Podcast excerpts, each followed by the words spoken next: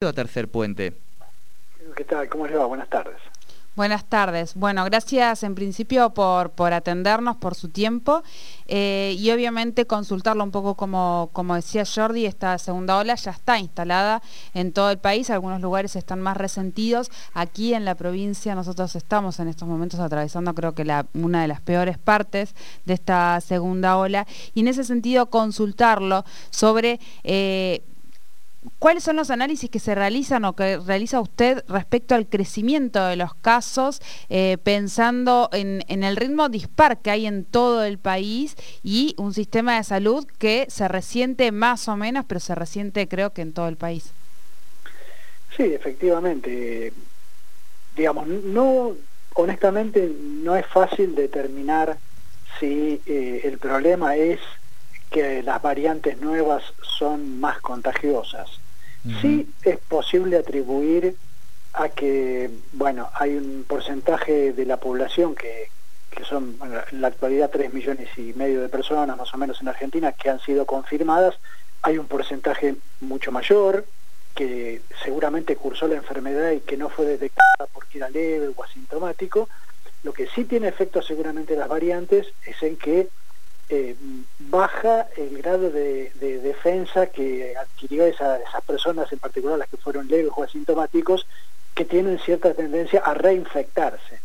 Eso sí eh, puede ser atribuible a las nuevas variantes.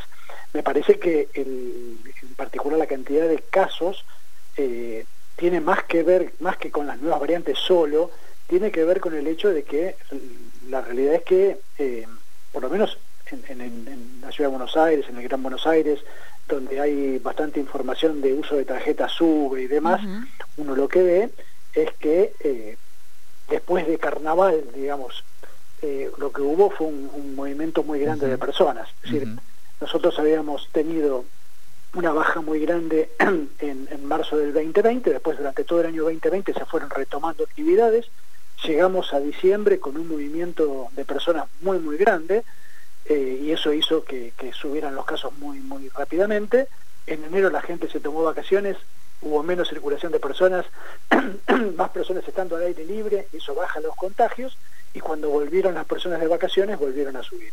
Me parece que lo que hay es un, hecho y es que todavía al no haber un porcentaje grande de la población vacunado, nosotros lo que vemos es que si hay mucho movimiento de personas, muchas personas retomando sus actividades normales, aunque lo hagan con protocolos, los casos suben. Y en las ciudades como la Ciudad de Buenos Aires o mismo la provincia de Neuquén, donde eh, la incidencia, es decir, la suma de los casos confirmados en los últimos 14 días, tiene un número cercano a mil cada 100.000 habitantes, eso lo que indica es que eh, aproximadamente en un grupo de 30, 40 personas que se junte, seguramente hay una persona que está en ese momento contagiando. Y como esta enfermedad se contagia sin tener síntomas, esa persona no sabe que está contagiando. Y así es donde de alguna manera se propagan muy rápidamente estos brotes.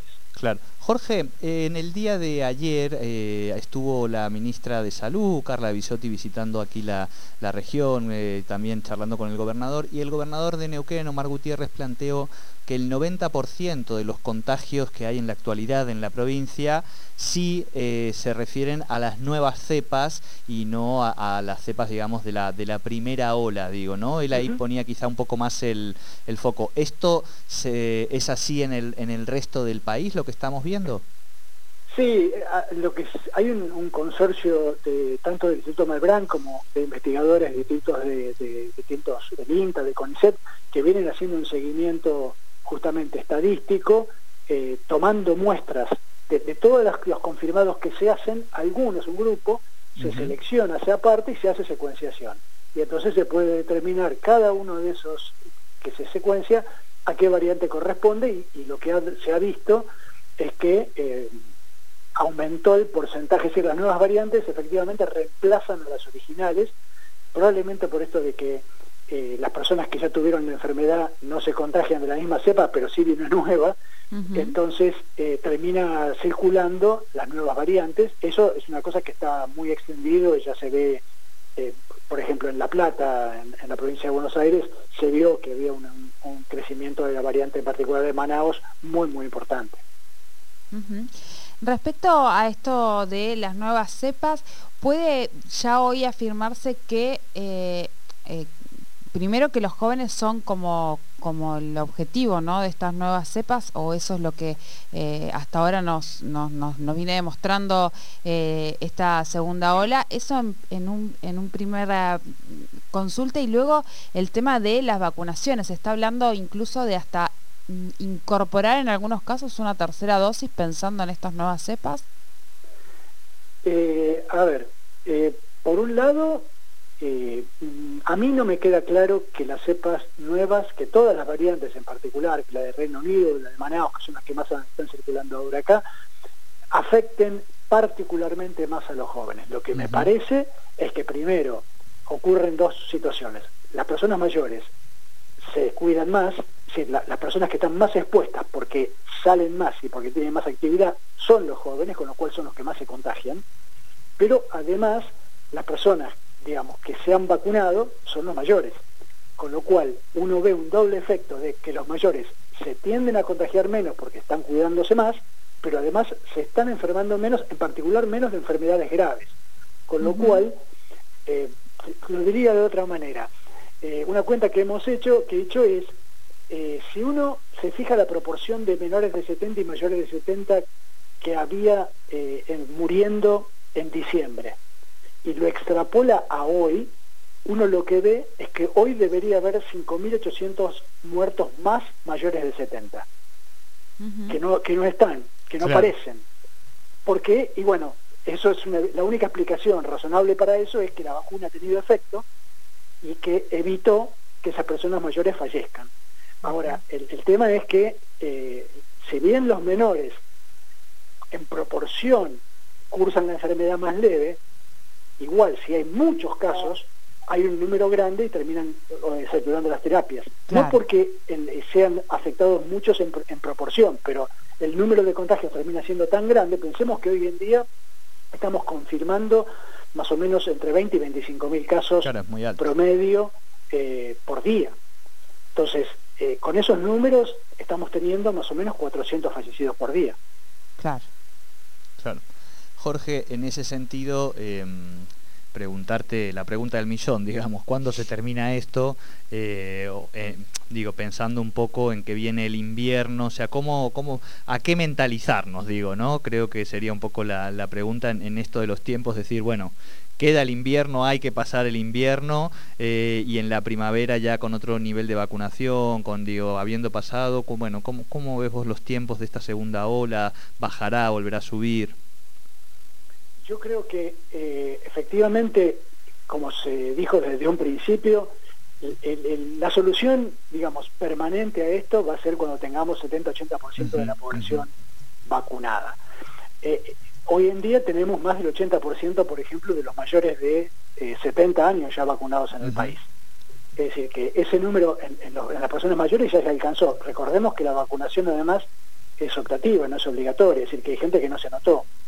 Eh, es decir, que no estamos lejos en las personas más críticas de llegar a ese número. Sí, nos faltarían vacunar más 20 millones de personas, de los jóvenes, para que eso se impacte también en la cantidad de contagios y no solo en la cantidad de fallecidos.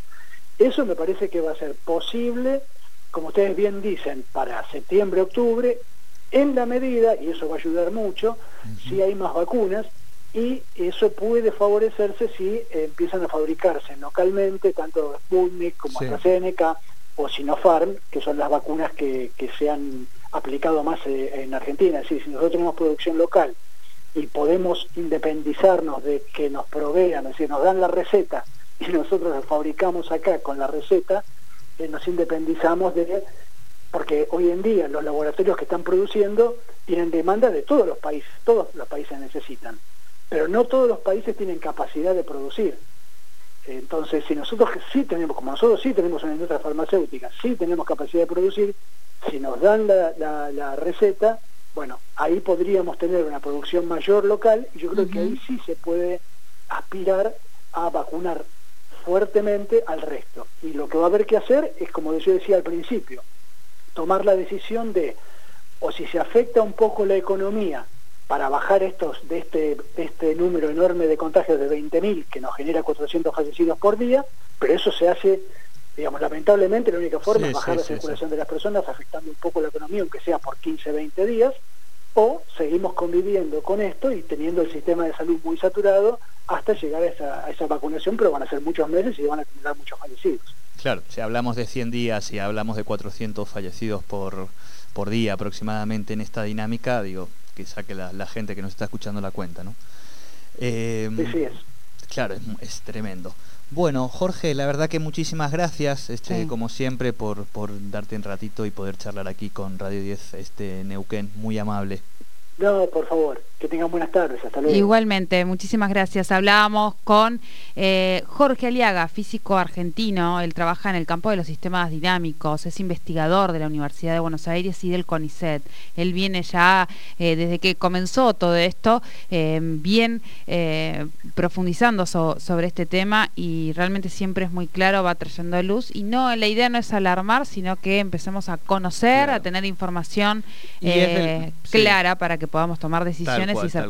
Y es de las personas que podemos recomendar que pueden seguir en Twitter, que brinda información en general que, que Jorge Aliaga.